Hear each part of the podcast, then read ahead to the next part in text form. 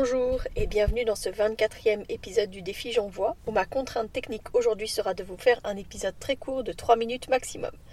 J'ai décidé de vous parler du coup du pot à pot parce que j'ai encore vu des parents aujourd'hui qui avaient un bébé euh, qui régulait pas très bien sa température.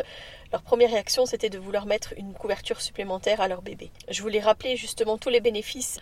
Donc pour faire bien faire le pot à pot, il faut vraiment un environnement calme, choisir un endroit où il n'y aura pas trop de stimulés, où on peut vraiment créer une atmosphère apaisante, être dans une position confortable parce que ça peut durer assez longtemps, où il faut que vous et votre bébé soyez détendus. Vous devez placer votre bébé en couche seulement, un petit bonnet quand même sur la tête, contre votre poitrine nue. Vous pouvez quand même mettre un gilet ou une chemise ou quelque chose pour ne pas être totalement nu de tout votre torse, surtout en cette période de l'année.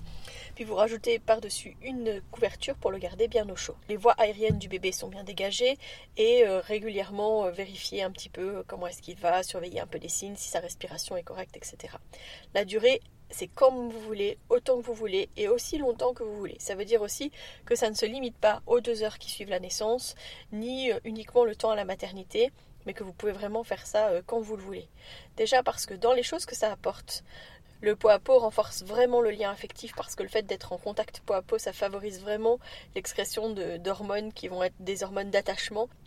Ça va vraiment aider aussi à la réduction du stress parce que c'est vraiment un moment donné où ça va diminuer le stress chez le bébé quand on sait que la technique de peau à peau est utilisée dans des pays, dans des unités kangourous, euh, où les bébés par exemple ne peuvent pas aller en couveuse, et euh, bah, chez les prémas, même chez nous, on fait des moments de peau à peau, parce qu'on sait maintenant que ça aide vraiment à la stabilisation de la température chez les nouveau-nés, que ça va l'aider aussi à stimuler son système immunitaire, que ça va réguler sa respiration et son rythme cardiaque. On sait que les bébés qui sont en peau à peau contre leurs parents ont moins d'incidents que quand ils sont seuls dans leur couveuse.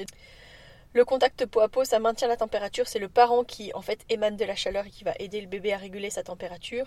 Et le fait d'être en peau à peau va aider aussi à ce qu'il soit colonisé par la flore de ses parents. Ça aide aussi à encourager, à stimuler l'allaitement puisque le bébé est tout proche euh, du sein si jamais c'est la maman qui fait le peau à peau. Voilà, j'espère que ce court épisode sur le peau à peau vous a plu. Je vous donne rendez-vous demain et d'ici là, portez-vous bien.